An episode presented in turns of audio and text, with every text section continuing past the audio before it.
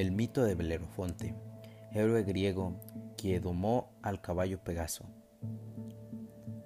Belerofonte, hijo de Glauco y nieto de Sísifo, nació en Corinto y recibió de los dioses todos los dones que hacen de un mortal un ser amado por sus semejantes.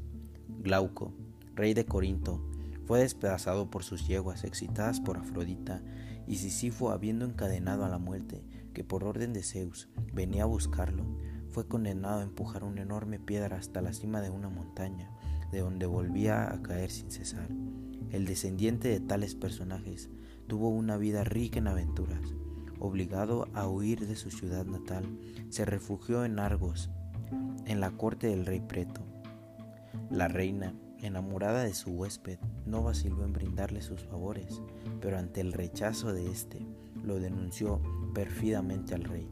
Preto, quien pese a la insistencia de su mujer no deseaba derramar la sangre de su protegido, decidió enviarlo a su cuñado Yóbates, rey de Licia, solicitándole en una carta sellada que le diera muerte al portador de la misma. Mas también Yóbates rehusó convertirse en el asesino de tan gallardo mancebo, y para desembarazarse de él se valió en una astucia, le ordenó eliminar a la quimera, fabuloso monstruo que tenía cabeza de león cuerpo de cabra, cola de dragón y vomitaba torrentes de llamas. Este temible animal era hijo de Kidna y de Tifón, dragón de cien cabezas que aterrorizaba a los habitantes de Licia. Belerofonte contaba con la ayuda de Pegaso, el caballo alado que tantos servicios había prestado a Perseo. Montado sobre él, venció a la quimera atravesándola con un dardo. Luego, satisfecho del éxito de su empresa, regresó a la corte de Yóbates, llevando consigo los despojos del monstruo. Pero el cuñado de Preto, no contento aún con esta hazaña, le ordenó combatir contra los solimos, raza primitiva y belicosa que habitaba en las fronteras de Licia. Belerofonte los exterminó sin grandes dificultades. El rey no tardó entonces en encomendarle otra peligrosa misión, desafiar a las Amazonas, feroces guerreras que poblaban Esitia y Capadocia, y que más tarde habrían de ser enfrentadas por Teseo y Hércules. Belerofonte no vaciló, partió inmediatamente al encuentro de las temibles combatientes, y también de esta prueba salió victorioso. Yóbates reunió a los más valientes de sus guerreros, a quienes ordenó tender una emboscada al audaz héroe, mas éste eliminó a sus enemigos uno tras otro, logrando escapar de difícil trance.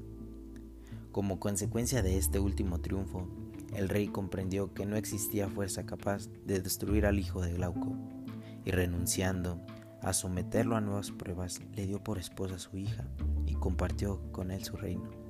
Estas son, según Homero, las proezas realizadas por Belerofonte, sin embargo, algún otro poeta ha agregado a este relato el siguiente episodio.